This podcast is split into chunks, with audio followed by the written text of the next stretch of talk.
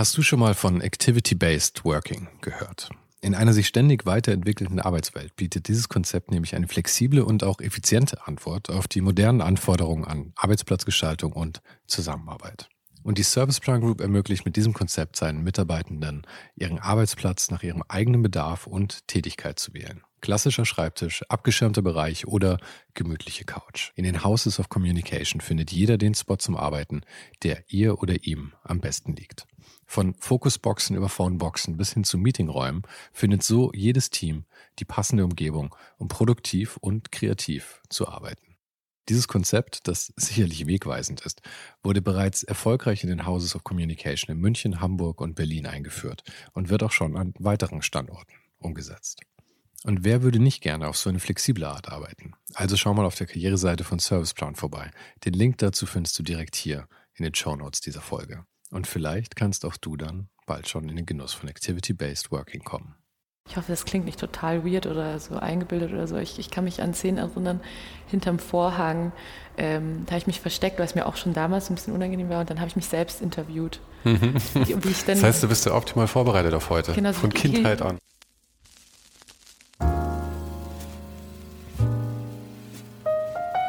Als ich Anna das erste Mal angeschrieben hatte, bekam ich keine Antwort. Und ich muss zugeben, wenn ich Menschen frage, ob sie mitmachen wollen bei diesem Podcast, fühle ich mich schon immer etwas verletzlich. Und nach dieser schmerzhaften Ablehnung, gepaart mit dem strengen Blick, den Anna auf so vielen ihrer Fotos hat, fühlte ich mich fast etwas eingeschüchtert von ihr. Aber dann fasste ich mir doch nochmal ein Herz und diesmal telefonierte ich nur ein paar Stunden nach meiner E-Mail mit einer wahnsinnig netten Anna, die sich sehr lieb entschuldigte, dass sie meine erste Nachricht einfach nicht gesehen hatte. Naja, erste Eindrücke und so. Vor allem, wenn man die Leute dabei gar nicht wirklich kennengelernt hat. Anna Saraiba ist eine Künstlerin aus München und studiert an der Akademie der Bildenden Künste. Allerdings muss ich dazu sagen, dass sie just vor ein paar Wochen erst nach Hamburg gezogen ist. Aber darüber erzählt sie selbst gleich auch noch. Wir sprachen unter anderem natürlich über ihre Kunst, über ihre Bildhauerausbildung, an die sie ursprünglich übrigens über das Arbeitsamt kam, über Häkeln, das erste Buch, das sie gelesen hat und das sie bis heute beeinflusst, über ihre Zeit als Model, über den Kunstmarkt heute und über das Meditation Retreat, das sie hervorragend für eine Pandemie vorbereitet hat. Falls du den Podcast noch nicht abonniert hast, ist jetzt der beste Zeitpunkt dafür. So bekommst du jede Woche eine neue Folge kostenlos auf das Abspielgerät deiner Wahl. Und wenn du ohne den Hype unterstützen möchtest, kannst du es auch gerne tun. Und zwar auf patreon.com slash ohne den Hype. Aber dazu sage ich ein bisschen später nochmal ein paar Worte. Jetzt aber erstmal viel Spaß mit Anna Saraiva. Ich habe die ganze Zeit so das Bedürfnis, es ist ja für mich auch sehr spannend, mhm. einfach von dir Fotos zu machen und von so, weil es einfach für mich so total äh, ungewohnt mhm. Ja, ist. mach, mach, leg los, viel. hau rein. ähm, es gibt auch keinen Startschuss oder sowas, wir legen, wir einfach, legen einfach los. Haben quasi schon losgelegt. Mhm. Und ähm, wir haben ja hier zuerst Fotos gemacht in, in der Galerie, in, dem, in dieser Pop-Up-Galerie, wo wir gerade sind. Das mhm. ist die von der Baut. Baut? Korrekt, Baut, ja. Nicht, Baut kan nicht kanadisch Boat. Nee. Ähm, Buy Art or Die Trying, wo du zwei Bilder hängen hast, vor denen wir hier gerade sitzen. Genau. Ähm, und die künstlerischen Freigeister, die wir sind, machen wir das jetzt einfach auf dem Boden sitzend hier. Korrekt, ja. Korrekt, genau. Im Schneidersitz sogar, so, sogar ja, so freigeistig. Sogar Halblotus auch Hier noch. im Halblotus also sogar. Ja. In dem Fall, ja. Aber ich habe auch, ähm, ich habe irgendwo gelesen, du hast letztes Jahr ein relativ eine Woche oder zehn Tage Meditation Retreat irgendwo gemacht. Ja, wo hast du das gelesen? Uh, I don't know. Also ich habe äh, für letztes Jahr zehn Tage Vipassana gemacht. Ich habe zehn Tage geschwiegen, ja. Wo? In Frankreich war das. Aha. Ähm, das war, ja, es war wirklich wahnsinnig schön. Es war so abgelegen, total back to basics. Also mhm. kein Schnickschnack, kein Luxus-Ding oder so. Mm, äh, Ridaya Yoga heißt das. Also mhm. ein ganz, ganz toller Ort, so, so, Community, die sich da selbst versorgen und so. Und eben diese ähm, Meditationsretreats halten sozusagen. Ja. War das dein erstes oder hast du schon mal davor eins gemacht? Nee, es war mein erstes. Ich, hab, ich, ich, ich muss ja zu meiner Schande gestehen, ich habe mal eins versucht, ich bin nach Tag drei dann raus. Du, das kann ich verstehen. Das ich ist ja auch keine Schande. Ja, nee, ich habe es immer noch auf der Liste, ich will es schon mal machen. Aber jetzt selbst nach Tag zwei, drei hast du ja schon so eine Veränderung in deiner Wahrnehmung einfach, dass auf einmal, mhm.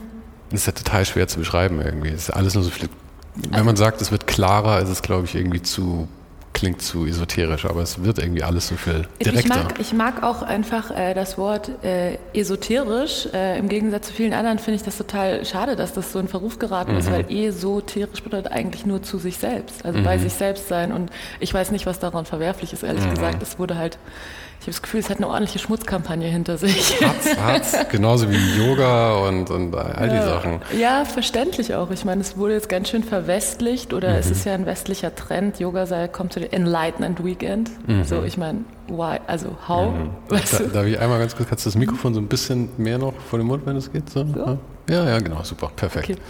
Ähm, und ich finde es sehr schade, dass es da so, ähm, ja, diesen diesen Touch jetzt bekommen hat. Auf der anderen Seite begrüße ich sehr, dass ähm, dadurch natürlich mehr, sehr, sehr viele Menschen auf dieser Welt ähm, vielleicht einen Zugang dadurch mhm. irgendwie gefunden haben zu so einer sehr alten Praxis, die ja sehr wohltuend sein kann.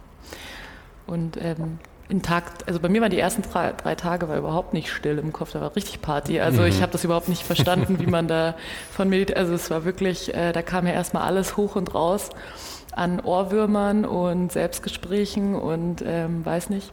Ähm, aber ich musste sagen, ich hatte einfach wirklich eine tolle Zeit. Also ich habe es sehr genießen können.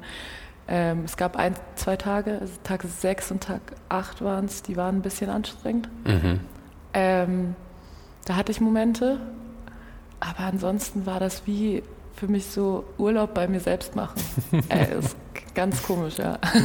Aber ich glaube, wenn es so läuft, dann heißt es ja wahrscheinlich, dass du generell eigentlich schon ganz gut bei dir bist, weil ich glaube, wenn man da von einem anderen Punkt herkommt, wo mhm. viel los ist und wo man vielleicht auch mit sich selber nicht so zufrieden ist, da kann es ja ziemlich höllisch sein am Anfang, weil ja auch alle Dämonen, die du so hast, irgendwie auf einmal Alles, Platz was du haben. weggestoßen hast, kommt mhm. zurück. Ja, auf jeden Fall. Und ich hatte tatsächlich auch die Jahre davor wirklich eine, eine Zeit, sehr persönlich, die einfach anstrengend war. Und ich habe einfach gemerkt, so, ähm, es gibt ein paar Dinge, die ich mir ansehen muss. Und das, das, musste ich halt leider wie viele auch auf die harte Schule erst in dem Augenblick, wo es mir wirklich sehr schlecht ging, mhm. habe ich angegriffen. Und das heißt, ich war zu dem Zeitpunkt ähm, an einem Punkt, wo ich sehr stabil war, wieder.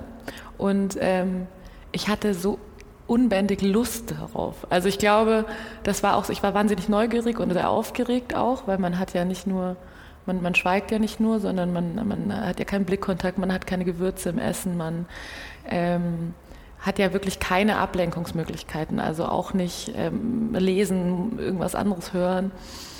Und ähm, naja, es gibt natürlich Momente mit einem selbst, die, aber ich frage mich, wovor sollte ich Angst haben? Das bin ja nur ich.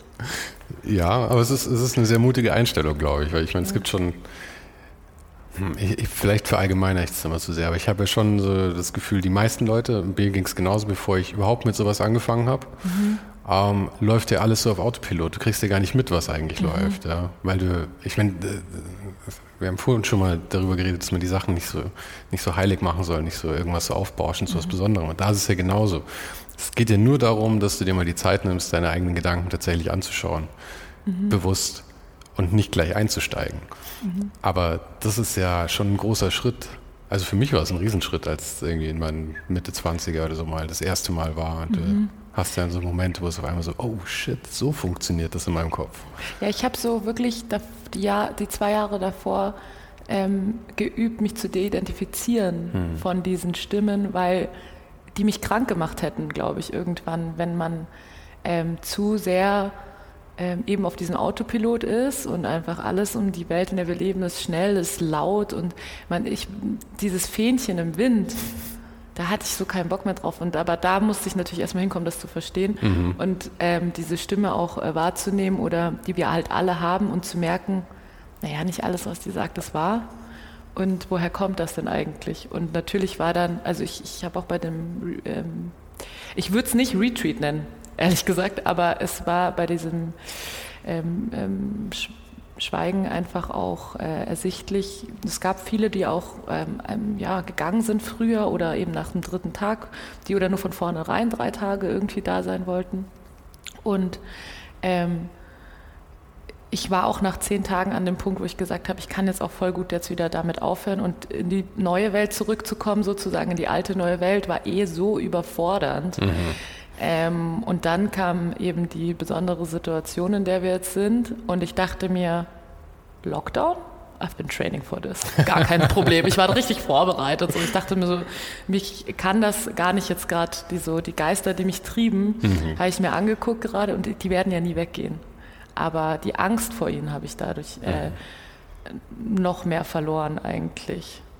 Das heißt, du hast quasi, du hattest quasi ein Meditation, äh, ein Lockdown Bootcamp.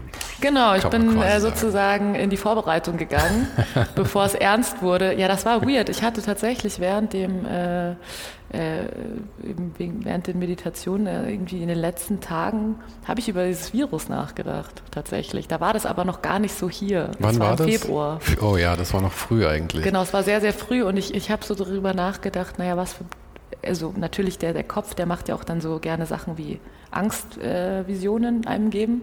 Und eine Vision war, alle werden krank, wenn ich, also sind krank bereits, wenn ich zurückkomme. Mhm. Ne? Und ähm, ja, nicht ganz so, aber ähm, wir haben ja dann was erlebt, aber das haben wir ja alle und ich bin auch so müde darüber zu sprechen. Mhm. Ja, ja, ich, ich auch, ich glaube die meisten. Aber ich meine, du warst dann natürlich auch in der Situation, zehn Tage da drin ohne Funkkontakt, du hast ja keine Ahnung, was draußen passiert. Und ich meine, genau. in den letzten zehn Tagen, wir sind jetzt gerade im Juli, ähm, war in den letzten zehn Tagen ja auf einmal Land unter in Deutschland und alles. Ich meine, das ist auch von, von heute mhm. auf morgen gekommen. Also die Welt kann sich ja sehr schnell verändern. Absolut. Und ich glaube, diese Ängste, die haben wir alle in uns. Und ähm, die äh, Freundin von einem, den ich dort kennengelernt habe, als wir wieder sprechen durften, die hat 50 Tage geschwiegen wow. und war zu dem Zeitpunkt in Mexiko und an Tag 46 wurden die evakuiert. Und jetzt stell dir mal vor, was Ahnung. da los ist bei dir, wenn du gar nichts mitbekommen hast davor und auf einmal, ähm, also man, ich, vielleicht zur Erläuterung, wenn man aus so, so einer absoluten Stille kommt, ist die, die, die, die Welt, in der wir leben, so laut und so hektisch und so anstrengend, man ist so sensibel, man spürt so viel und ähm, hat eh noch wie so eine Art Nachwirkungen, die so mit sich ziehen von dieser, ähm, ja, von auch diesen äh, Energien, die man halt irgendwie da auch so freisetzt und diesen ganzen Blockaden, die sich vielleicht gelöst haben. Bei mir haben sich ja viel Blockaden gelöst gehabt und ähm, ich musste echt mal klarkommen. Weißt du, was ich gemacht habe? Hm.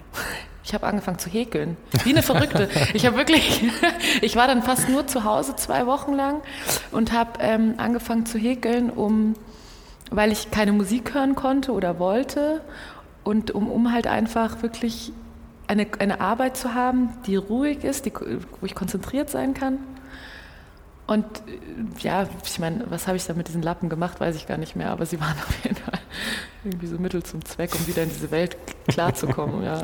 Das ist aber auch gut. Ich mag so, so handwerkliche Sachen eh ganz gerne, um eben ähm, so einen Anker irgendwie auch zu haben. Irgendwie sowas, wo du einfach so eine Aufgabe hast. Weil sonst hat man immer irgendwie, okay, jetzt ähm, ich meine, ich weiß nicht, wie es bei dir ist, vielleicht du malst jetzt irgendwie zwei Stunden Bild, aber dann kommt wieder eine E-Mail und dann machst du irgendwie das noch und dann hast du irgendwie so Hü und Hot.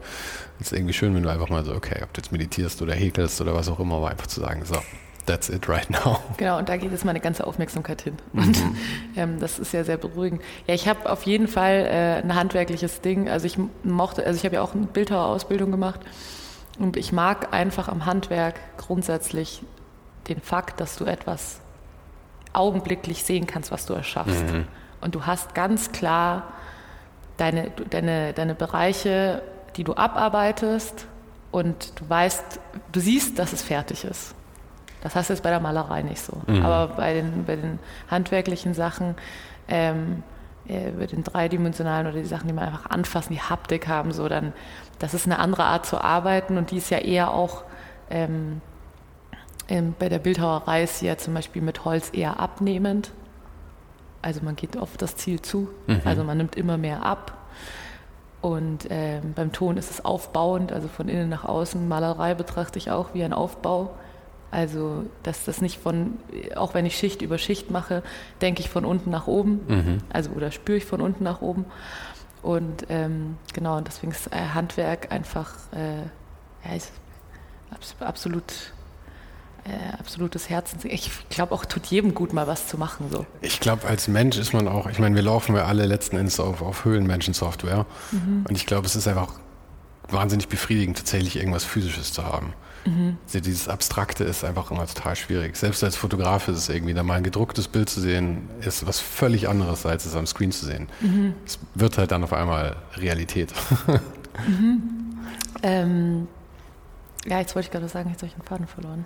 Aber ich glaube, bei den, bei den ähm, bei der Bildhauerei oder sowas muss es ja noch viel extremer sein, weil du halt eben nicht nur so ein Canvas dann da hängen hast, sondern du, mhm. wirklich, du kannst außen rumgehen und es ist wirklich, das ist wirklich real, richtig, real, also real. Äh, so richtig zum Anfassen. Ja, ich mochte das auch immer gerne. Diese Bildhauerausbildung selbst ist halt wahnsinnig klassisch angelegt, also es ist viel Kopieranfertigung. Mhm. Ähm, aber man lernt sozusagen, also mein, mein Meister hat mir damals gesagt, du, lernst zum Beispiel Zeichnen so, dass du nur noch die Zeichnung abgibst und der, der Mensch, der weiterführt, der Tischler oder wie auch immer, der soll nur anhand der Zeichnung wissen, was er zu tun hat. Also dieses, dieses Raumumfassende mit einbeziehen. Und das war ja sehr, alles sehr schulisch. Also ne, wir haben, glaube ich, die ersten Wochen irgendwie nur Kartons gemalt oder gezeichnet und irgendwie Striche gezogen und da ist man so ganz arrogant hingegangen, so, wieso soll ich jetzt wochenlang Striche ziehen? äh, ja, und dann habe ich so in den ersten Wochen gleich gemerkt, so, du, du kannst gar nichts, eigentlich mhm. kann jemand gerade einen Strich ziehen. Und dann halt eben so die Kontrolle über die Hände und, und, und über ähm, so diese Verbindungen herzustellen, auch in den Synapsen irgendwas mhm. zu sehen und es zu erfassen und zu begreifen. Und darauf wurde man halt hintrainiert. Und es hat aber immer ganz klar ein Ende. Mhm. Also es hat, ähm, du, egal wie frei deine Zeichnung ist, sobald beispielsweise der Akt, der ist ja sichtbar gemacht worden und du weißt, wenn du was Kopie anfertigst, wie es am Ende aussieht. Und es hat halt so einen sehr klaren Cut dann, was ja auch total befreiend sein kann. Mhm. Aber ähm, damit hatte ich wirklich Probleme tatsächlich. Also es, mein Meister ist dann damals auch irgendwann zu mir hergekommen und hat gesagt, wir kriegen das schon irgendwie hin. okay, sehr Aber du gehörst jetzt nicht unbedingt. Ähm, also ich, ich könnte theoretisch jetzt in eine Kirche gehen, du zeigst auf eine Skulptur, ich kann sie dir schnitzen.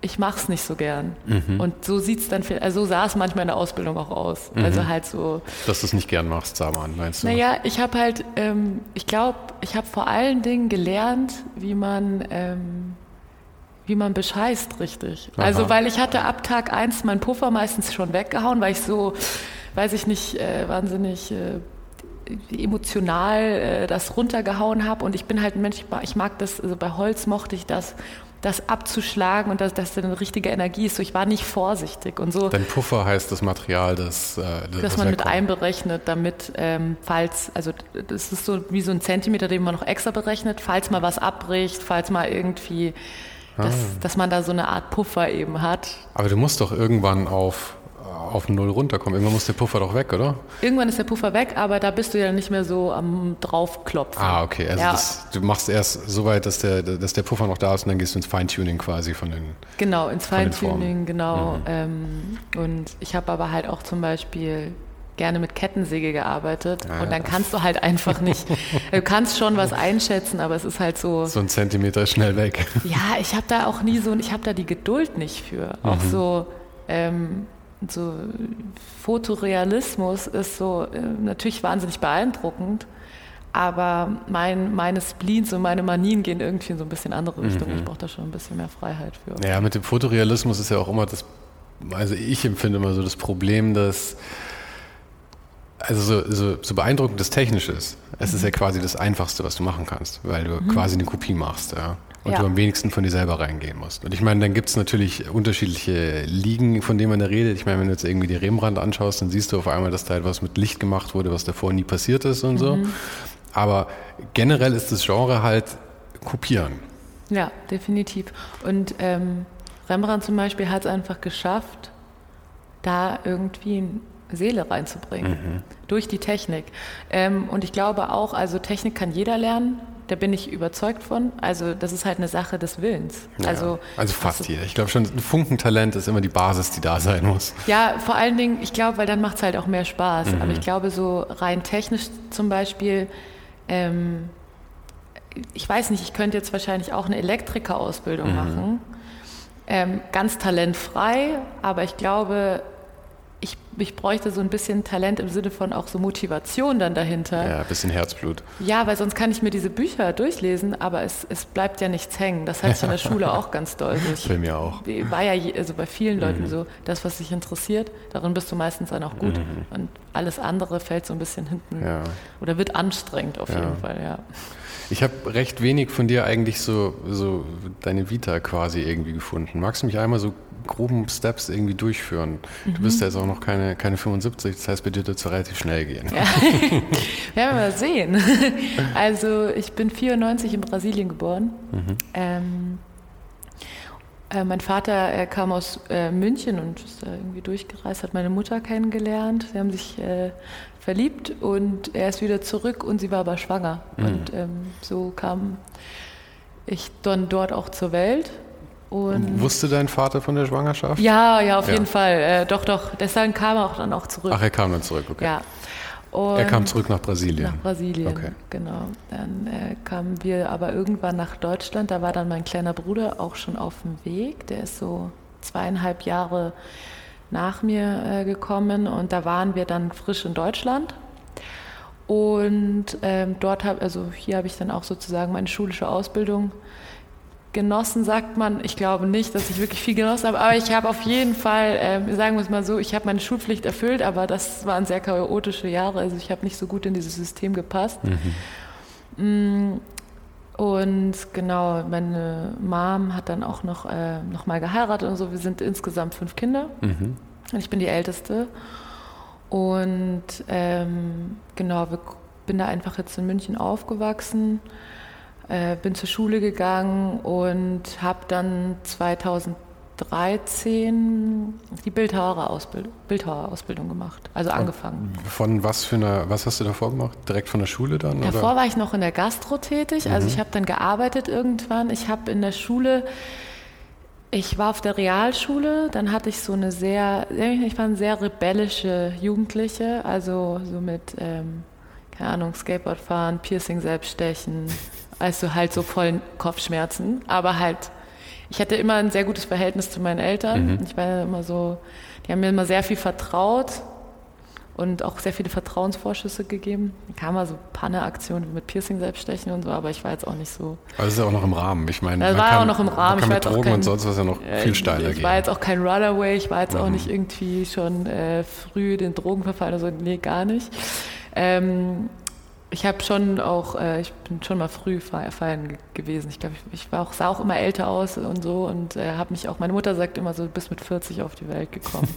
immer so super schlau dahergeredet und ähm, immer auch dieses, was du vorhin schon angesprochen hattest, so dieses Ernste, mhm. was man mir oft irgendwie sagt, nachsagt, das hatte ich wohl als Kind auch schon. Ja, aber das, also da möchte ich auch nochmal sagen, dass ähm, das habe ich mir auch nicht aus den Fingern gezogen. Wenn man deinen Instagram-Account anschaut, siehst du auch auf sehr vielen Fotos sehr ernst aus. Ich hoffe, wir haben heute ein paar dabei gehabt, wo du auch mal gelächelt hast. Ja, ich lächle eigentlich auch ganz gerne. ja, du lächelst stimmt. die ganze Zeit eigentlich, wenn man mit dir zusammensitzt. Ja. ähm, genau. Dann war ich auf der Realschule, dann habe ich aber im Endeffekt habe ich einen Quali gemacht. Mhm.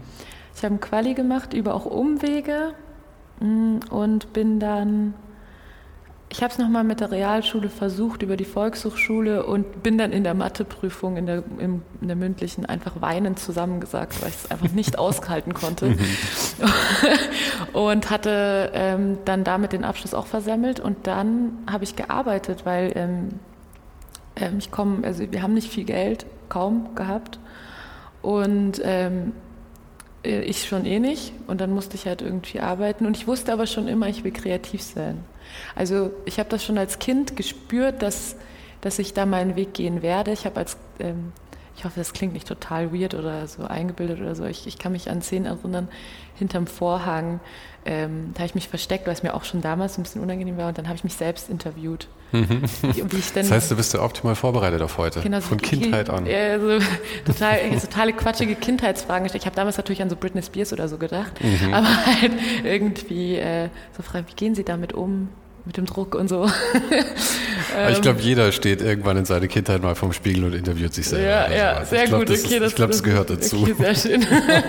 ich glaube, das ist auch so ein, so, ein Selbstreflexionsding, weil mit mhm. sich selber zu reden, tatsächlich so laut und bewusst, ähm, kann ja schon auch hilfreich sein, tatsächlich so Ideen und Gedanken zu formen, glaube ich. Mhm. Manchmal muss man die Sachen ja aussprechen oder aufschreiben oder sowas. Die müssen ja, ja total. Ich habe als Kind schon ganz viel geschrieben auch und ähm, habe äh, Gedichte auch geschrieben, sobald ich halt in der Lage war, das so für mich zu ordnen. Mhm.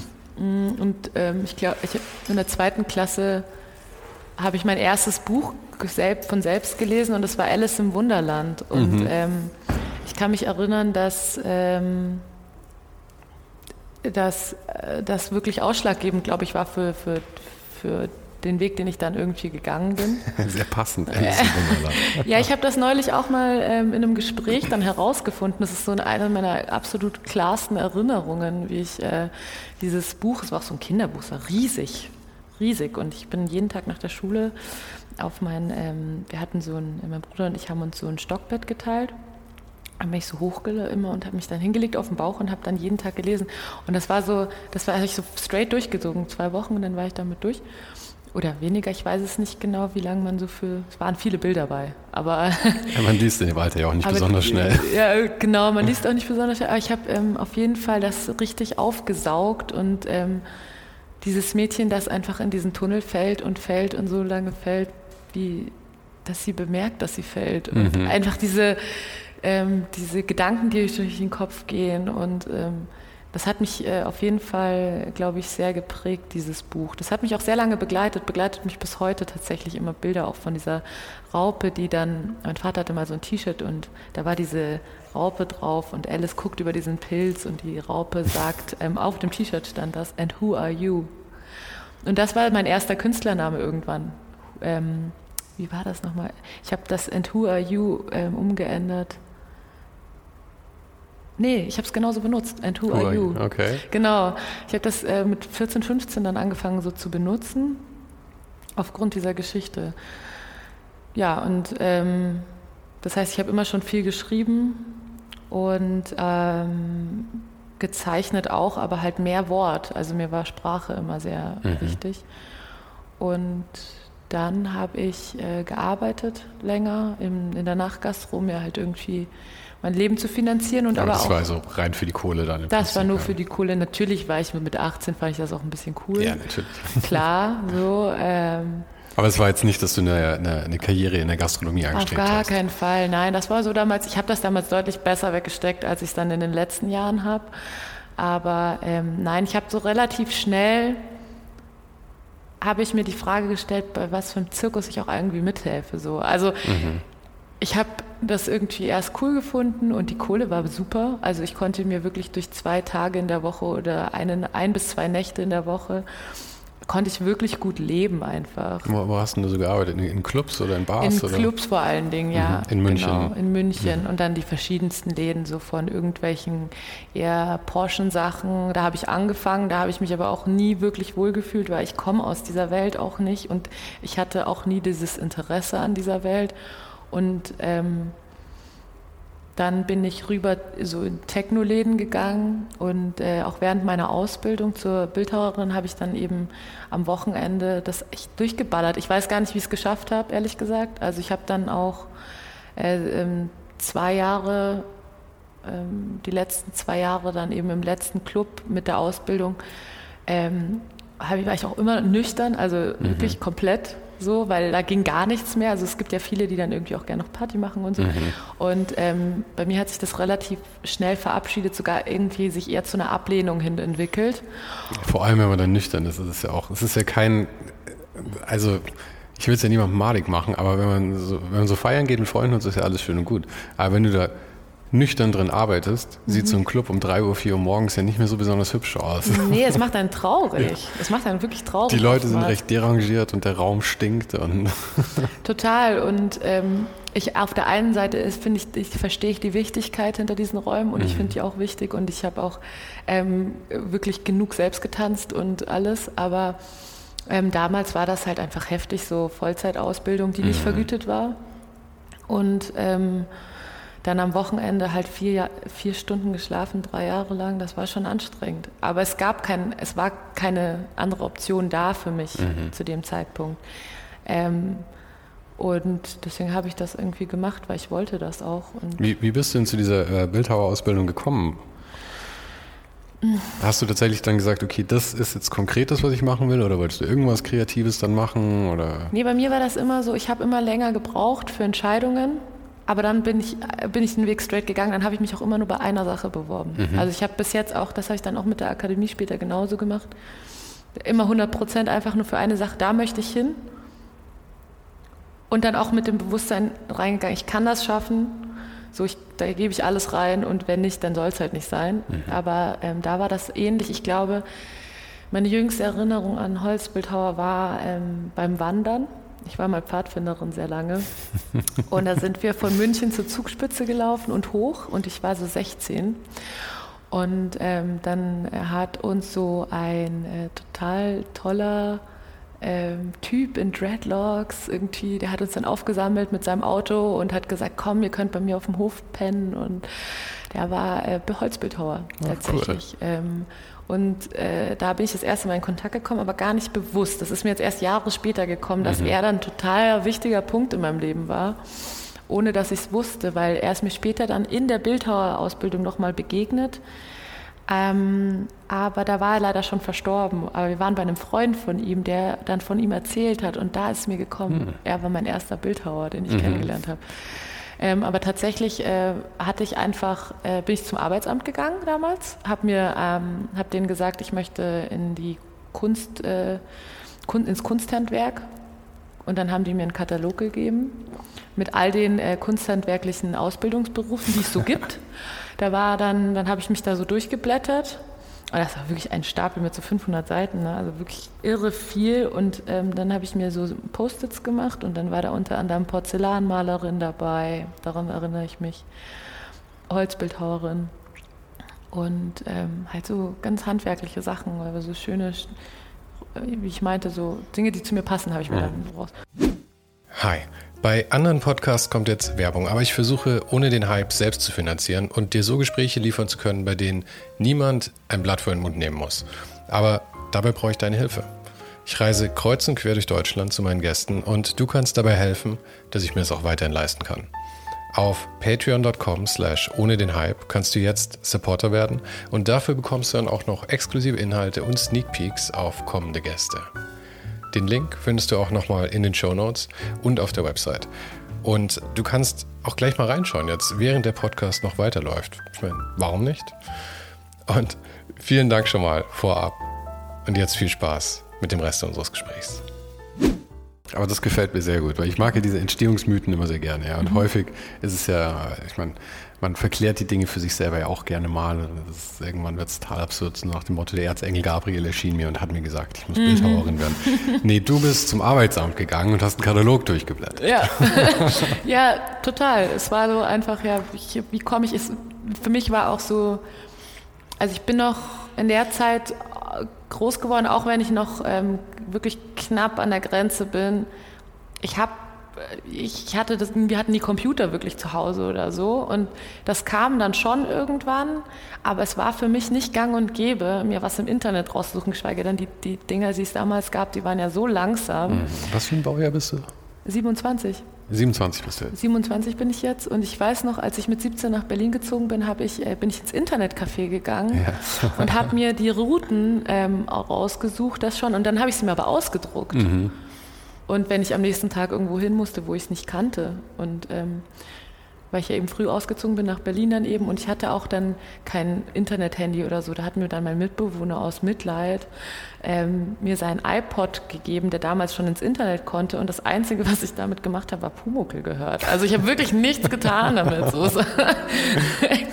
ähm, und so ähnlich analog bin ich dann auch äh, an diese, äh, an die Berufswahl gegangen. Also ich wusste, okay, ich bin jetzt 18, 19 und ähm, Gastro ist natürlich überhaupt kein Ziel von mir gewesen. Ähm, ich glaube, weil man, da muss man einfach ein Typ für sein. Und das war ich nicht oder bin ich nicht. Und vor allem muss man halt auch was anderes machen dann als an der Bar arbeiten oder so. Du musst halt dann auch Veranstaltungen genau, machen. Und also. auch so Bock haben irgendwie. Also ich habe dann auch am Ende in einer wirklich tollen Bar gearbeitet, wo ich viel über Alkohol selbst gelernt habe, über die Stehungsprozesse und wir haben Ausflüge gemacht zu Brauereien und ich bin nach Hause gekommen und habe gesagt, jetzt weiß ich, dass mich das ich, mich interessiert Bierbrauen nicht, das habe ich gelernt. Das ist so mir einfach total, ich habe ich hab keine Faszination für mhm. Gärungsprozesse oder irgendwie sowas. Ne? Vielleicht entwickelt sich das jetzt noch in der Kunstrichtung irgendwann, dass mich Gärungsprozesse interessieren. Aha. Aber ja, ja, so. die Sachen kombinieren sich ja auch, aber irgendwann ja. machst du was ganz Abgefahrenes mit irgendwelchen Farben, die du dann entstehen lässt, so wie andere Leute Bier brauen. Es gibt Bier, äh, es gibt Leute, die mit Bier und Acryl malen. Ah. weil dann so äh, Muster entstehen. Okay.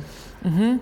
Äh, ja, ist äh, auch ganz, äh, habe ich mal äh, von einer anderen Künstlerin, hat mir das erklärt, ähm, die da so ganz viel äh, Drip Art macht und mhm. da gibt es wohl so Techniken mit Bier. Ja, aber das finde ich immer so toll, dass ähm, so diese ganzen Erfahrungen, die man so im Leben sammelt und die man in dem Augenblick für so, ja, vielleicht ein bisschen interessant, aber eigentlich so, so wegwirft in seinem Kopf, kommen dann zehn Jahre später in irgendwas anderem wieder auf und du könntest dann nicht das machen, wenn du nicht irgendwann vorher diese andere Erfahrung gehabt Total, hättest. weil zum Beispiel das mit dem Malen, das ist bei mir auch so organisch entstanden und ähm, eigentlich nur, weil ich, ich habe dann die Ausbildung ge gemacht und, und es war irgendwie, ich war sehr, 2016 und ähm, ich war sehr erleichtert, es waren sehr anstrengende Jahre, aber auch so, äh, was mache ich denn jetzt?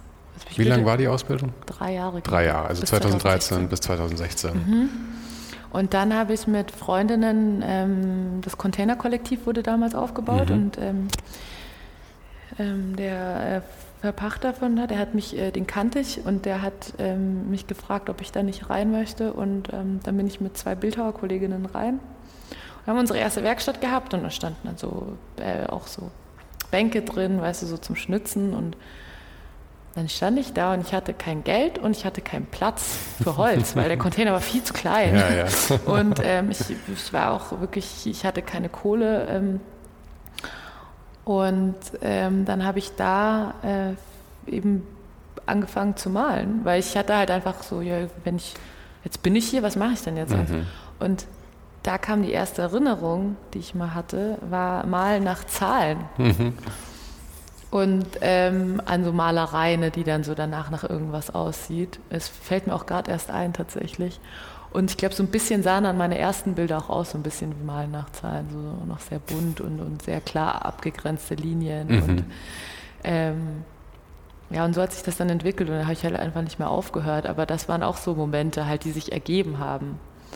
Und ähm, genau, dann habe ich einfach ja, viel gearbeitet in der Zeit war aber viel äh, Reisen auch, ähm, arbeitstechnisch. Und, ähm, und dann hast du die Bildhauerei aber noch gemacht und parallel gemalt oder war die Bildhauerei dann auch schon ganz weg gleich wieder? Ich hatte tatsächlich einen totalen Upturn auf Bildhauerei Aha. dann kurz mal, also beziehungsweise auf die Malerei, also auf die, nicht Malerei, auf Holz. Mhm. Auf Holz hatte ich so gar keine Lust mehr. Es war so, ich hatte keine Lust, kein Geld und keinen Platz und ähm, wollte, wollte dann aber eher mit Ton arbeiten und so. Dann waren aber in den Containern nicht wirklich so Waschbecken oder so drin, die waren dann außerhalb und das war immer so ein Act. Mhm. Und ähm, das war dann auch so zu dritt in diesem kurz kleinen Raum und so. Das war einfach so, das hat sich dann auch nicht so ergeben für mich irgendwie. Ich bin schon, ich brauche ich brauch Platz, ja. aber es muss nicht viel sein, aber ich bin so ganz klar, ich brauche Ordnung. Ja. Diese Container, die sind ja witzig, mhm. aber also ich kenne das Containerkollektiv auch, die sind, die sind witzig, aber es ist halt sehr schmal und ein langer Gang einfach und es ist halt schon beschränkt. Aber darüber bin ich tatsächlich auf dich gekommen, weil ich einen Conny Mirbach, den Fotografen, mhm. kennengelernt habe und interviewt hatte, noch bevor es ein Podcast war. Ohne den Hype gab es davor als, als, mhm. als geschriebene Interviews. Und da war der Conny dabei. Und ähm, dann hatte ich auch noch Timmy Seifert von Freunde von Freunden im Interview und da warst du ja wiederum dann auch wieder und der mhm. Conny hatte da die Fotos von dir gemacht genau. und so fügte sich alles und dann, ja. ja, genau, Conny kenne ich auch schon ewig, wirklich lange, lange, lange und der hatte mich mal im Atelier besucht, als ich in der Hansastraße einen wahnsinnig tollen Raum zur Verfügung hatte mhm. mit noch ein paar anderen äh, Malern und äh, es war einfach äh, ein riesiger weißer Raum. Also das war dann damals, hieß es noch vom Stu-Kollektiv, die heißen jetzt Neuworkshop. Mhm. Und ähm, das war dann auch so eine Außenstelle sozusagen mit äh, Künstlern aus anderen Disziplinen. Und da ist dann Conny vorbeigekommen. Und er meinte auch so, einfach nur so, weil wir halt befreundet sind. Er wollte halt mal so ein paar Porträts machen. Und ein paar Wochen später hat er sich gemeldet und meinte, Freunde von Freunden würden es nehmen. Und die wollen aber gleich cool. ein Interview damit. Aha. Weil die fanden nicht nur die Bilder toll, sondern die hatten dann Interesse an meiner Person. Und somit kam dann das Interview mit Freunden von Freunden zustande. Ähm, was jetzt auch schon wieder ein paar Jahre her ist, ne? Die Zeit fliegt. Ich glaube 2019 war das. Oder nee, 2019. 20, Ach doch, 19. 19, 18, 19. Ich glaube 18 haben wir die Bilder gemacht, 19 kam das dann raus. Okay. Genau. Ja, ja, Zeit fliegt was. Und du warst dann von 2016 bis 2018 war dann die Malerei und Reisen und dann hast du dich beworben für die Akademie der Bildenden Künste, oder in München? Ja, es war so, dass ich in der Zeit von 2016 bis 2018 nochmal sehr intensiv gearbeitet habe, damals halt als Model. Mhm. Und, das ähm, hat ja auch schon ähm, früher angefangen, oder? Das hast du mit 15 oder so angefangen. Genau, sogar noch einen Ticken früher war das, glaube ja. ich. Also die ersten Male vor der Kamera waren bestimmt schon so mit 13 oder mhm. so oder 14. Und mit 15 dann so wirklich so Erinnerungen, die so wirklich äh, wo ich, wo ich mich dann auch an die Leute erinnern kann, mit denen ich gearbeitet habe. Das ist ja auch wild, dass man so eine Modelkarriere einen Teil davon hat, an den man sich quasi nicht mehr erinnern kann, weil man so jung war. Ja, ja, irgendwie schon weird auch. Also alles daran. Also ich konnte das auch irgendwie schon auch genießen, aber gleichzeitig habe ich da auch voll viel verlernt irgendwie. Also ich will es nicht total negativ betiteln alles, aber ähm, diese, ich habe tolle Erfahrungen gemacht, ich habe sehr viel erleben dürfen so und ich äh, habe kurz mal in so einen Lifestyle schnuppern können, der auch irgendwie spannend war für einen Zeitraum auf jeden Fall. Ähm, aber ich, das war ich dann halt auch nicht. Also ich, ich habe dann das wirklich vermisst. Ich saß dann irgendwo in Schweden und hm. im Hotelzimmer und dachte mir so, naja, ich wäre jetzt auch gerne in meiner Werkstatt eigentlich. Oder ich war irgendwo in, keine Ahnung, lass London sein, am Set und dachte mir, aber war die Kohle gut? Weil ich meine, man kauft sich mit sowas ja häufig dann auch die Freiheit, dass man in der restlichen Zeit dann halt ich das kann, machen also kann. Also du kannst sehr viel Geld damit verdienen, ähm, wenn du das auch wirklich, wenn du ab einem gewissen Level. Mhm. Ähm, davor ist es, gibt sich das nicht so viel, weil mhm. du ja auch Ausgaben hast. Du hast ja dann so diese bekannten Model-WGs oder so. Ähm, viele Kunden gerade, also ich habe viel High Fashion gemacht, da wird wenig irgendwie, da wird richtig viel gespart, also da kriegst du nicht viel Geld, bist dann vielleicht in tollen Zeitschriften, aber ähm, und hast auch wirklich kreative Projekte, aber wirklich Geld liegt in der Werbung. Mhm. Und die, das habe ich dann ab und an mal gemacht, indem ich so Kampagnen für eben so größere Modehäuser hatte oder so. ach, echt? Also du verdienst mit den High-Fashion-Sachen weniger, als wenn du dann für H&M oder sowas machst? Ja, auf jeden Fall. Ja. Also klar, die zahlen gar nichts. So eine okay. Vogue zahlt nicht. Mhm. Also das ist nicht drin bei denen, ähm, weil das halt Prestige ist. Ja, Portfolio aufbauen. Na klar, also ich meine, wenn du dann beispielsweise ein Mädchen mal in der Vogue hattest oder so, die hat ja dann einfach ein ganz anderes Standing so mhm. als äh, davor und ähm, das wissen die auch und das wissen aber auch die Mädchen, das wissen die Agenten, das ist halt dann, das, also High Fashion ist viel Prestige, hat aber auch viel mehr Spaß gemacht, weil viel mehr kreative Leute mhm. auch irgendwie da am Start waren und ähm, äh, tatsächlich, also ich, ich, es gab auch einfach wirklich tolle Tage, so ist es nicht, ähm, aber es war halt nicht mein Weg und das habe ich mhm. dann irgendwann auch sehr deutlich gespürt, weil ich den, den ähm, ich kann zum Beispiel für die äh, künstlerischen Richtung viel mehr Druck aushalten, als ich es damals konnte. Vielleicht auch, weil ich jetzt älter geworden bin, aber auch, weil, ähm, weil es halt einfach ganz stumpf auch auf dein Aussehen reduziert ist und du da gewisse Maße halten musst und ähm, ein Produkt bist mhm. irgendwie und, und das, das muss man halt auch, äh, da muss man auch ein starker Charakter für sein. Ich äh, würde auch sagen, der bin ich dafür auch gewesen, aber vielleicht auch, ein, auch so stark, dass ich dann das darauf verzichten konnte. Ich habe dankend abgelehnt halt irgendwann, sagen wir es mal so, weil ich glaube schon, wenn du irgendwie äh, jung bist, psychisch stabil bist und von, weiß ich nicht, auf die Welt kamst und 1,80 bist und 50 Kilo wiegst und das ganz easy für dich geht. Ey, go for it, nimm jede Reise mit. Ja. Nimm die Erfahrung mit, da passiert viel Tolles, nicht nur Mist. Und ähm, du kannst viel mitnehmen. Aber ähm, wenn das nicht so ist, und ich bin da 1,74 und ich habe einfach nicht die, ähm, die, äh, die, die Standardmaße für diese Branche, das war immer ein bisschen anstrengend für mich, dann ist das einfach auch viel, viel Druck, der auf die lastet Körper. Und das ist, das war es mir auch nicht wert. Ja, ja ich meine, Modeln ist ja auch wie, ich meine, ich, ich werde auch nicht der größte Basketballspieler werden mit meinen 1,76. Man hat halt mhm. einfach Voraussetzungen man kann da in dem Rahmen sich bewegen, aber ähm, dass man da irgendwie der große Ausreißer wird, braucht man auch nicht erwarten. Und gerade beim Modeln wird es ja auch so sein wie bei Popstars oder sonst was. Ich meine, wie viele Leute probieren es und wie viele Leute können dann wirklich gut davon leben, ist natürlich immer ja klar, und es ist einfach ein absoluter Knochenjob. Also mhm. das muss man sich schon bewusst machen. Das ist so, das hat nichts mit irgendwelchen Castingshows zu tun. Das ist einfach wirklich wie, ähm, ja, das ist äh, einfach ein harter Job.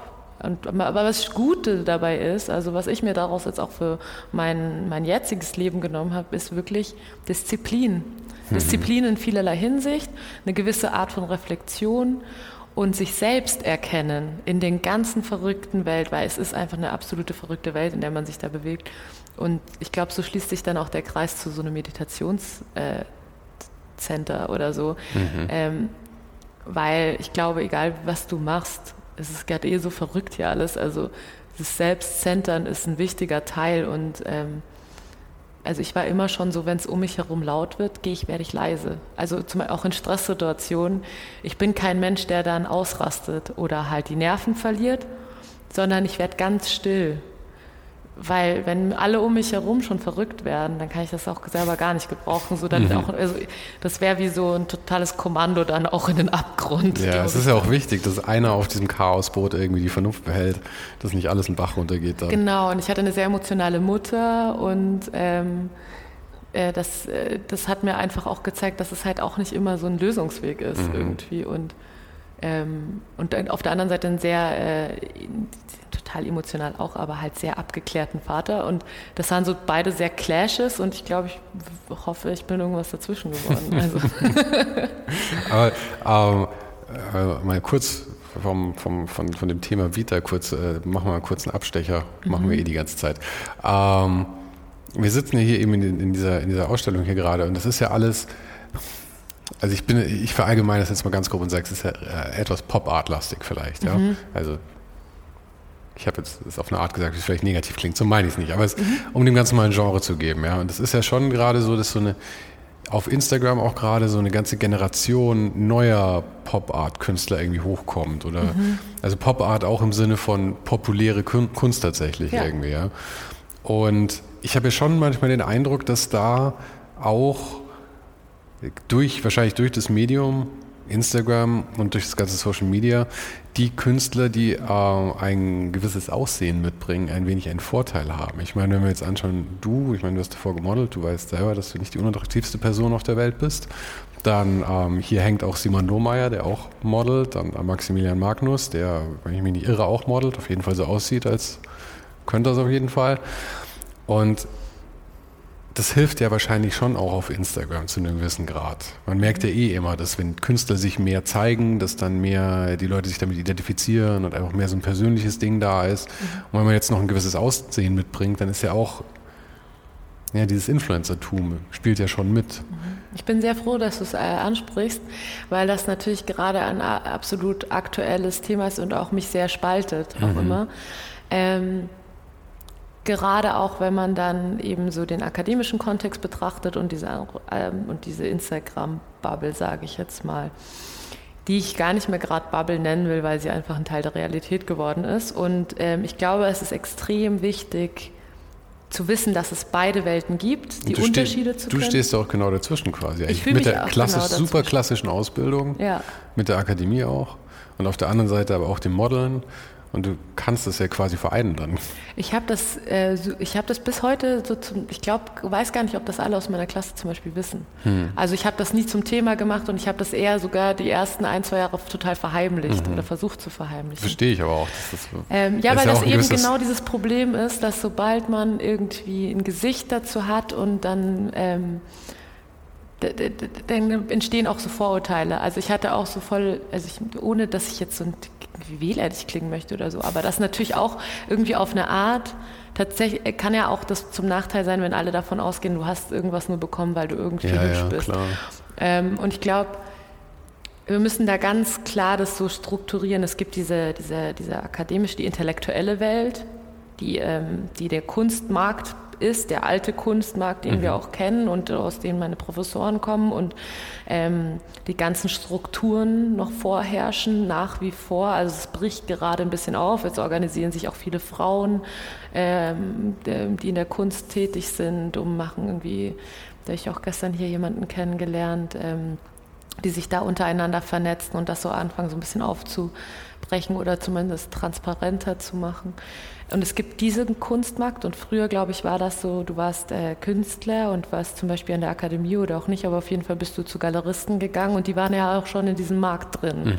Und heutzutage hast du ja dann noch dieses Internet, das hört sich schon so an, dieses Internet, was ich bin noch keine 30 und spreche schon so, ähm, aber ähm, du hast das Internet, du hast ähm, vor allen Dingen Instagram ähm, und du hast eine kostenlose Plattform, die du nutzen kannst, um dich zu vermarkten. Und es gibt ja diese Kunstinfluencer, das stimmt total. Da habe ich auch, aber ehrlich gesagt, das habe ich auch erst vor kurzem so richtig so entdeckt, dass es da auch Leute gibt, die da total, das total zu ihrem Unique Selling Point machen. Und dann, ähm, ich glaube, man muss schon unterscheiden zwischen zwischen diesen Welten und die Zusammenführung findet gerade so ein bisschen statt. Also die alte Welt hat verstanden, dass es eine neue Welt gibt und die neue Welt, ich hoffe, versteht, dass die alte Welt auch ihre Berechtigung hat, nicht in ihren, äh, in ihren Strukturen, sondern ähm, in, in dem Wissen, was darin steckt. Ja, ja, ja. Und das ist so voll schwierig, da so den Twist zu finden. Ähm, und du hast vollkommen recht. Also mich zerreißt das manchmal auch sehr doll, weil ich bekomme ähm, in der Akademie, ich habe neulich mein Vordiplom gemacht und habe einfach eine sehr, sehr, äh, ich finde auch äh, konstruktive Kritik bekommen. Die war halt sehr akademisch, die war halt sehr, sehr in dem Feld. Und sobald ich rauskam und ähm, dann auch mit anderen Leuten drüber gesprochen habe, auch mit Akademikern selbst, Kunsthistorikerinnen und so und, und auch einer anderen Malerin, ähm, wurde das dann auch total in Frage gestellt, was mir gesagt wurde. Und dann habe ich aber auch wieder begriffen, es gibt in der Kunst ohnehin kein Ja oder Nein oder mhm. richtig oder falsch. Ähm, ich würde mir aber total wünschen, und das passiert jetzt auch gerade, ähm, es ploppen jetzt immer mehr junge Galerien, auch, auch jetzt hier die Mädels von Baut, die einfach ähm, das Alte mit dem Neuen verbinden. Und du hast recht, es ist sehr Pop-Art-lastig irgendwie auf eine Art, oder vielleicht kann man unter dem Begriff der Pop-Art sich da besser was vorstellen. Ähm, aber nichtsdestotrotz, ähm, ähm, wie soll ich sagen, verbindet sich das schon auf eine Art und ich kann hier auch hängen und ähm, da, da, absolut dahinter stehen, dass ich ähm, hier hänge, weil sich einfach die Welt weiter bewegt mhm. und es einfach gerade äh, sich weiterentwickelt. Und ähm, ich es gut finde, wenn auch Leute aus Akademien oder ähm, die sich sehr ernst nehmen mit der Sache und die mit Sicherheit auch die Berechtigung für ernst genommen zu halten haben, auf jeden Fall, ähm, auch nicht diese Verteufelung stattfindet von den, von den sozialen Medien, ja. weil ich glaube, das ist einfach jetzt ein Fakt, mit dem wir handeln müssen. Der ist jetzt da und nur weil ich den uncool finde, geht der nicht weg. Mhm. Und ähm, wenn ich jetzt die Auswahl habe, als junge Frau ähm, ein, ein, ein, ein, kostenloses Tool zu haben, mit dem ich ähm, auch Auftragsarbeiten machen kann oder malen kann und äh, mit dem, was ich tun möchte, mein Geld verdiene, why shouldn't I? Ja, ja. Weil das nicht cool ist oder nicht Prestige oder weil das irgendwie nicht altehrwürdig ist. Ich habe ja meinen, ich habe ja meinen, ähm, meinen Überbau trotzdem, den, der sich jeder Künstler selbst aneignet. Und ähm, alles ist da so individuell und ich glaube, es hat seine Vor- und Nachteile beides. Und es war ja auch schon immer da. Also ich meine, das ist ja so Social Media ist halt jetzt so ein neues Ding gerade, ja. Und auch weil mich das jetzt halt auch einfach weil ich jetzt gerade in dieses Zeitalter reinfall, beschäftigt mich das natürlich auch, aber in letzter Zeit habe ich immer mehr so Sachen, dass ich, ich habe neulich irgendwann in einem Malcolm Gladwell Buch mal gelesen über ähm, äh, Picasso und Matisse und alle, wie sie damals äh, eigentlich bekannt geworden sind. Und das war ja eigentlich, weil sie in den, in den äh, Pariser, sag wie heißt, Salon mhm. nicht reingekommen sind. Oder irgendwie einer von ihnen durfte irgendwie eins von seinen Bildern im Nebenraum ganz oben zeigen oder so. Und irgendwann haben sie gesagt, Fakt ist, warum ein kleiner Fisch im großen Teich sein, anstatt lieber ein großer Fisch im kleinen Teich sein und haben halt ihren eigenen kleinen Salon quasi aufgemacht. Mhm. Das ist ja genau dasselbe wie sowas hier. Ja, diese oder Geschichte wiederholt sich. Das war ja eben. ähnlich auch bei Polke und, und Richter damals. Mhm. Die, das waren auch Kunststudenten, die keine Ausstellungsflächen, die wurden nicht ausgestellt. Mhm. Also die waren halt einfach frech, die waren neu und die also, äh, keine Ahnung, Polke genial, weißt du? Und ähm, ich glaube, und so geht es mir ja auch, ähm, ich organisiere auch äh, Sachen viel selbst oder Ausstellungen, ähm, sind da jetzt auch in Planung, jetzt auch für die kommende Zeit. Natürlich war es jetzt ein bisschen schwierig, das letzte Jahr das auch durchzuziehen, weil das dann immer abhängig von der Politik in dem Moment war und von den Zahlen. Ähm, aber ich habe ich hab auch immer wieder Momente, da steht es mir wirklich auch bis, bis zum Rand, weil ich kann natürlich sagen, ich, und das ist jedem seine eigene Entscheidung, ähm, ich arbeite emsig vor mich hin, so wie ich das jetzt auch tue, und ähm, ähm warte und hoffe auch viel. Und vielleicht passiert's.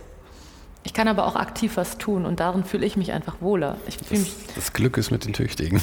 Du musst, du musst dir deine Chancen selber schaffen, da bin ich schon von überzeugt. Ja, das glaube ich auch. Und ähm, es ist einfach auch Arbeit. Es ja. ist wirklich ein, ein, ein, ein, ein, es ist jeden Tag und es gibt keine Wochenenden. Also es ist einfach ein Selbstständigkeitsding mhm. und es ist wirklich Disziplin eben auch und es ist wirklich jeden Tag aufstehen und jeden Tag ins Atelier gehen oder ähm, jeden Tag sich mit irgendwas damit befassen. Es gibt auch wahnsinnig viel Computerarbeit, man unterschätzt ja, ja. es total. Ähm, oder wenn man sich bewirbt, das ist einfach, also ich nehme das total ernst und ich arbeite darin und, ähm, und ich, ich sehe das als meinen Beruf an und ähm, ich, äh, ich, ich wünsche mir, da den guten Mittelweg zu finden, weil diese Zerrissenheit, die trage ich auch in mir, so mhm. mit den beiden Welten einfach auf jeden Fall. Ja, aber ja. ich glaube auch wirklich nicht, dass man da rumkommt, weil als Künstler, eben wie du sagst, man muss diese Chancen, oder wie ich gesagt habe, man muss die Chancen halt schaffen, wie du mhm. ähm, implied hast. Äh, und ich meine, alle Künstler auch aus der Vergangenheit, an die man so denkt, ja, ich meine, gut, das lassen wir mal so Rembrandt und so, aber alles so der Neuzeit, ja, ähm, die haben sich ja auch, auch die klassischen damals, die haben sich dann auch äh, halt zu Hofe irgendwie halt beliebt gemacht und so, ja, du musst dir halt deine Plattform und dein Publikum auch aneignen. Ich meine, schon die Beuys an. Beuys hat seinen Lebtag wahrscheinlich damit verbracht, hauptsächlich über sich selber zu lügen, damit er irgendwie was los wird, ja. Aber es gehört halt zu einem gewissen Teil dazu, sich selber zu vermarkten einfach. Ich glaube halt, dass die Schwierigkeit dann darin besteht, ähm, dass man vielleicht zu schnell eine Aufmerksamkeit generiert, die trügerisch ist. Hm. Und ich glaube, das. Wie meinst das, du? Also, es ist schon auch trügerisch äh, im Sinne von, wir hatten auch vorhin kurz mal im Vorgespräch äh, Followerzahlen mhm. besprochen. Das ist ja trügerisch. Nur weil jetzt jemand mehr Follower hat auf Instagram, heißt das ja nicht, dass seine Arbeit dadurch mehr Wert hat oder wertiger ist oder so. Na gut, über was ist Kunst und wo ist der Wert, wo fängt das an, wo hört das auf? Das Fass will ich jetzt gar nicht erst aufmachen, weil es unendlich ist. Mhm. Aber ähm, Zahlen auf Social Media finde ich sehr trügerisch einfach. Aber das ist die Welt, in der wir leben tatsächlich. Also wir hatten ja vorhin auch schon gesagt, man wird ernster genommen, wenn du irgendwie eine gewisse Followerschaft irgendwie da dir angeeignet hast. Ob die jetzt gekauft sind oder nicht. äh, Geht es heute noch? Das Kaufen? Ich habe irgendwie, ich habe, ich habe den Eindruck, oder ich meine, ich immer irgendwie Artikel gelesen zu haben, dass es jetzt nicht mehr so einfach ist mit dem, mit dem Follower kaufen. Inwiefern? Ähm, dass Instagram selber irgendwie das jetzt mittlerweile irgendwie checkt und dass sie dich dann Wirklich? raushauen. Also es kann ja nicht so schwer sein eigentlich, weil wenn du 20.000 Follower hast und 15.000 davon sind selber null aktiv, dann ist es ja eigentlich schnell auslesbar. Ja, vermutlich schon. Ich glaube auch tatsächlich, dass Followerschaft, ich glaube, Likes kaufen ist das Ding. Hm. Weil das macht, das ist ja die meiste Arbeit. Also ich bin jetzt auch kein Mensch, ich kann jetzt auch nicht den ganzen Tag irgendwie vor dem Handy sitzen. Ich werde mhm. dullig. Das mache ich gar nicht. Ja, und vor allen Dingen, das macht mich so nervös. Also auch ja, diese ganze nervös, ja. Resonanz, wenn halt zum Beispiel ähm, irgendwas gut ankommt. Also das, das, das macht mich total nervös.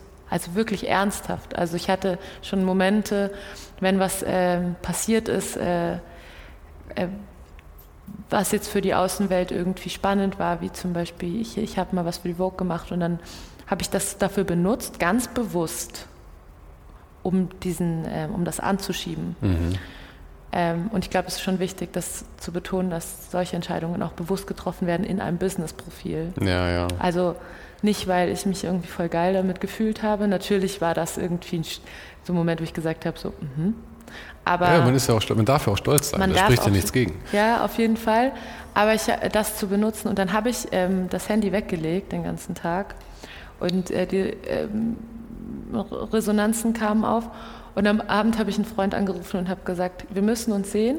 Ich brauche jetzt jemanden in meiner Umgebung, der, ähm, der mich gut kennt, der mich lange kennt. Und dann hat er mich abgeholt und dann hat er mich eine halbe Stunde lang erstmal komplett verarscht. und hat mich erstmal richtig, und ich habe das genauso gewollt und genauso ja. gebraucht und es war ganz großartig. Mm, und ich glaube, ähm, da war es mir halt auch ganz bewusst, da haben mich die Leute danach auch gefragt, so, ja, und hat es dir was gebracht? Dann sag ich so, in der Kunstwelt hat mir das gar nichts gebracht. Aber was hat es mir gebracht? Es hat mich irgendwie in einen gewissen Algorithmus reingeschoben. Und ähm, ich glaube schon, dass äh, wenn man das äh, Instagram als Tool nutzt, sich das ein Bewusstsein sollte und gleichzeitig aber auch ähm, eben wieder sind wir bei der De-Identifikation dessen bleiben muss. Also ganz klar zu wissen, ich, ja, du, du, gibst ja auch da was raus, was die Leute dann am Ende damit machen, wen mhm. sie glauben, vor sich zu haben. Ne? Zum Beispiel die ernste, strenge Anna, die vielleicht so gar nicht nett ist oder so. Das kann ich ja eh gar nicht beeinflussen. Ich kann nur irgendwie mein Profil so bauen, dass ich sagen kann, von außen betrachtet kann es so stehen bleiben.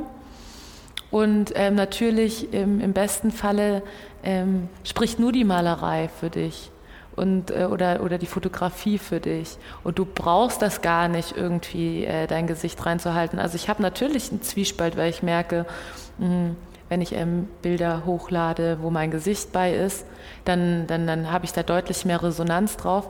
Gleichzeitig ähm, will ich nicht glauben, dass meine Kunst deshalb schlechter ist. Also, weißt du, wie ich meine? Ja, ja, aber es hat, muss ja auch, das eine muss ja nicht das andere bedeuten sondern ich, ich glaube halt einfach, Kunst ist halt eine Sache, ja. Und es gibt halt Leute, die sich wirklich mit der Kunst alleine auseinander. Ich weiß gar nicht, ob es die wirklich gibt. Ja? Aber vielleicht gibt es Leute, die sich wirklich nur mit der Kunst beschäftigen. Ja? Die sehen deine Bilder, denen ist der Rest außenrum völlig egal. So wie du sagst, vielleicht wäre es schön, einfach nur vor sich hin zu malen und nur das steht. Ja?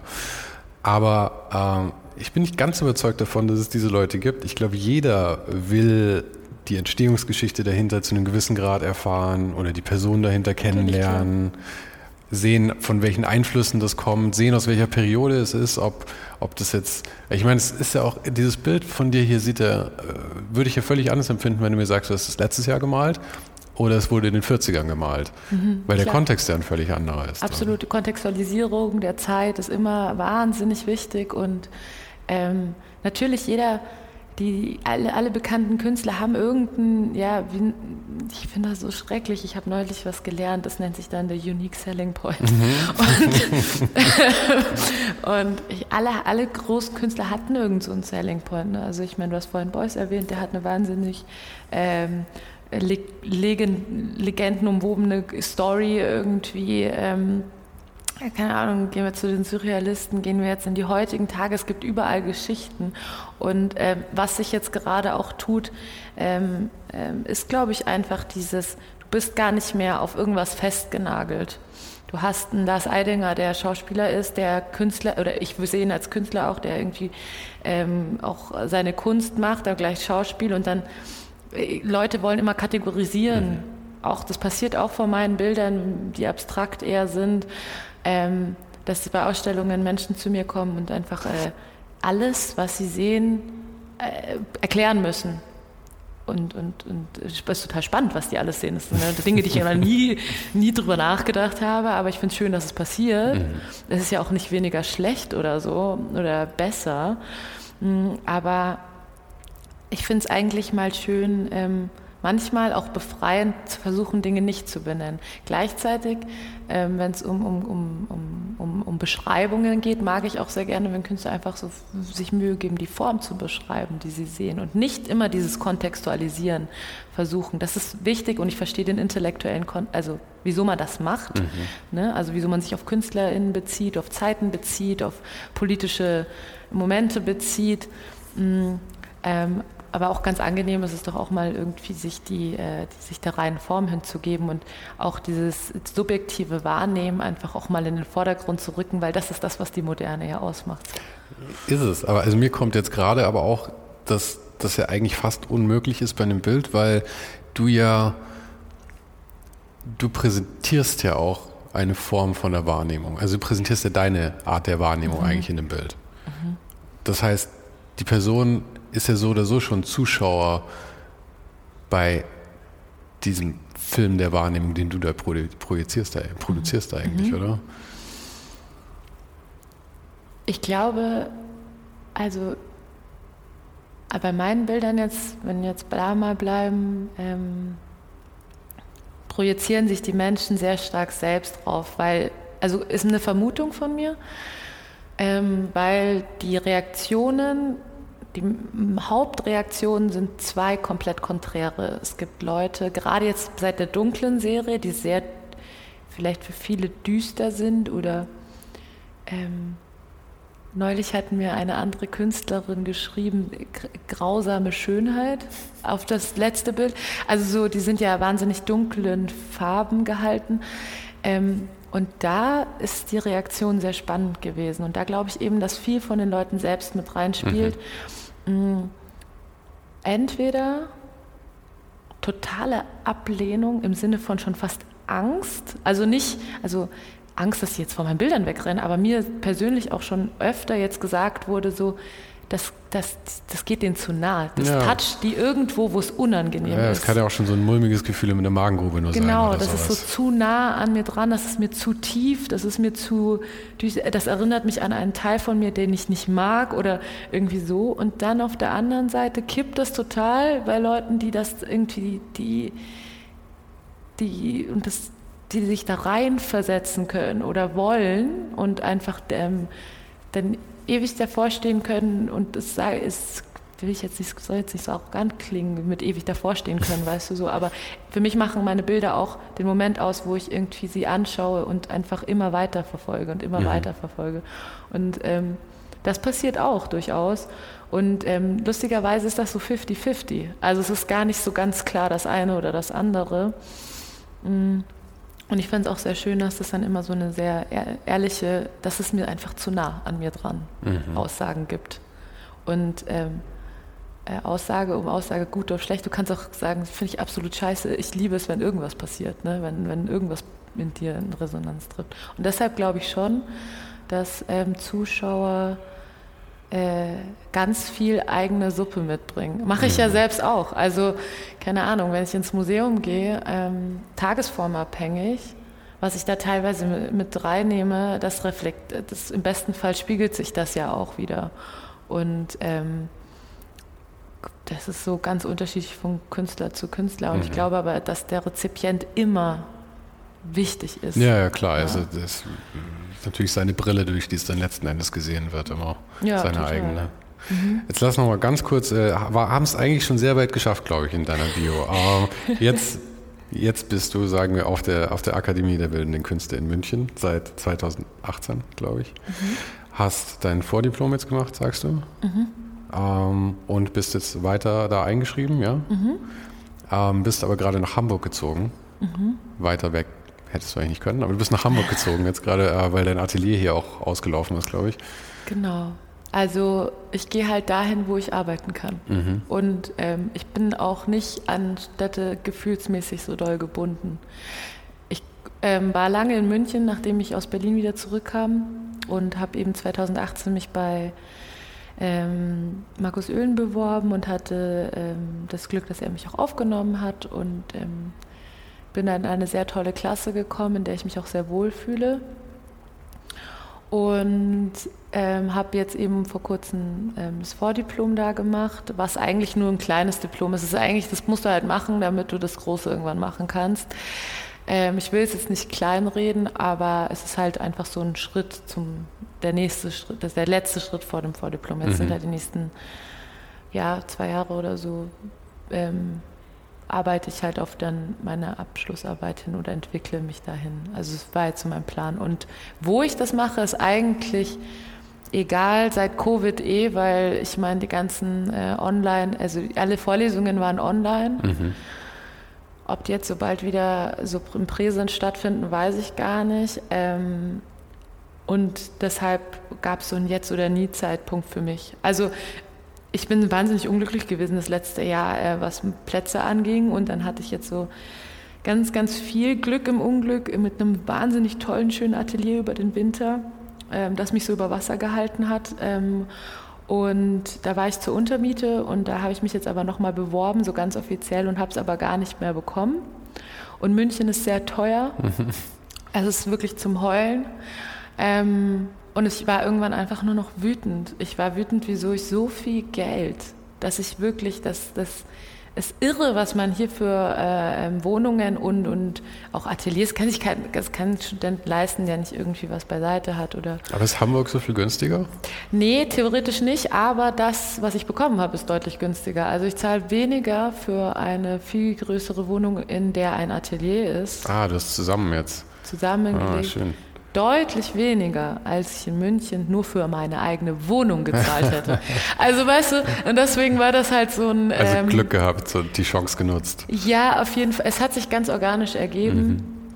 Ähm, und ich habe auch ohnehin schon das letzte, im letzten Jahr angefangen, viel äh, in Hamburg zu arbeiten und ich habe auch so eine Verbindung zu Hamburg seit 2018 oder nee, es war 2019, äh, wurde ich da zur Art Odyssee, das war so, oder ist äh, ein, ein, ein, eine, ein Künstlerkollektiv, ähm, das äh, Ausstellungen ähm, veranstaltet und mich da damals eingeladen hat. Und da, seitdem arbeite ich auch viel äh, in Hamburg äh, grundsätzlich mhm. und ähm, habe da immer wieder ausgestellt oder eben meine Finger in irgendwelchen ähm, Events drin gehabt, die dann hm, zum Beispiel mit Kunst was zu tun hatten oder so. Und deswegen war das für mich so ganz logisch. Also ich gehe dahin, wo ich malen kann. Und wenn ich da malen kann, auch wenn es 800 Kilometer weiter weg ist, dann soll das halt so sein. Und ich werde halt es einfach irgendwie organisiert bekommen, dass äh, ich trotzdem äh, in München mein Diplom fertig mache oder vielleicht auch woanders. Also es tut ja auch immer gut, ähm, ähm, viele Meinungen sich einzuholen, mhm. gerade in dem Kontext und ähm, da immer weiter seine Ecken und Kanten anzuschleifen und wieder neu rauszuhauen und Deswegen ist mir die Stadt eigentlich fast egal und ich mag eigentlich Hamburg sehr gerne, bis aufs Wetter. Das ist total klischeebedient, die Aussage, ich weiß. Aber das habe ich aber auch festgestellt vor ein paar Monaten, als ich wieder da war. Es ist furchtbar.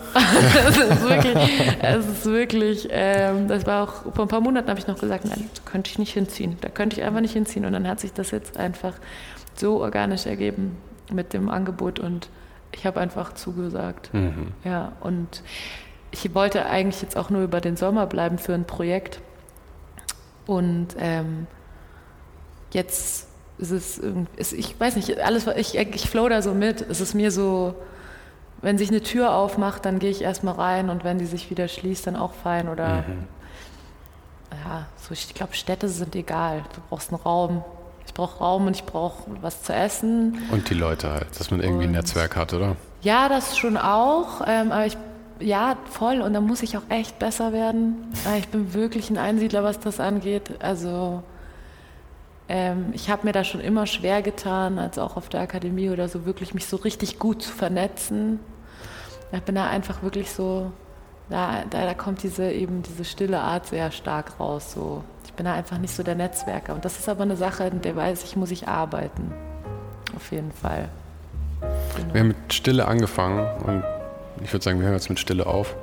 Und äh, danke, dass du die 800 Kilometer hergekommen bist, auch wenn es nicht wegen mir war, sondern wegen Doch, dieser Ausstellung. Unter anderem auch wegen das habe ich auf jeden Fall sehr gefreut, dass wir uns endlich mal getroffen haben. Ja, hat mich auch sehr gefreut. Vielen Dank, Sven. Danke für die Einladung. Und so fuhr Anna dann wieder zurück nach Hamburg. Ich hoffe aber, dass ich sie bald wiedersehe in München, denn vom 9. bis 12. September hat sie wieder eine Ausstellung hier. Und zwar im Neu-Workshop in der Adelsreiterstraße. Ich bin aber sicher, wenn ihr Anna auf Instagram folgt, werdet ihr da zeitnah auch nochmal alle Infos bekommen. Und dann wollte ich mich auch noch ganz kurz bedanken bei Ali und Raffaela von Bout Art, die ähm, uns beiden nämlich den Raum zur Verfügung gestellt haben in ihrer Pop-up-Ausstellung. Dort durften wir unser Interview auf dem Boden sitzend, sehr passenderweise auf dem Boden sitzend, im Schneidersitz führen. Und an euch alle vielen Dank fürs Zuhören und wir hören uns dann nächste Woche wieder. Ciao.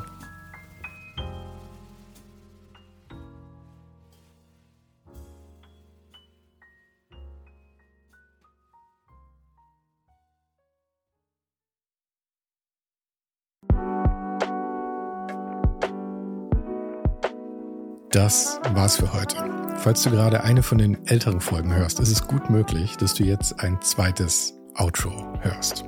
Lass dich aber nicht von mir verwirren. Ich bin gerade dabei, ein paar Änderungen zu machen und dafür muss ich 150 Folgen neu schneiden und nochmal uploaden. Du kannst dir wahrscheinlich vorstellen, dass das ein kleines bisschen dauert.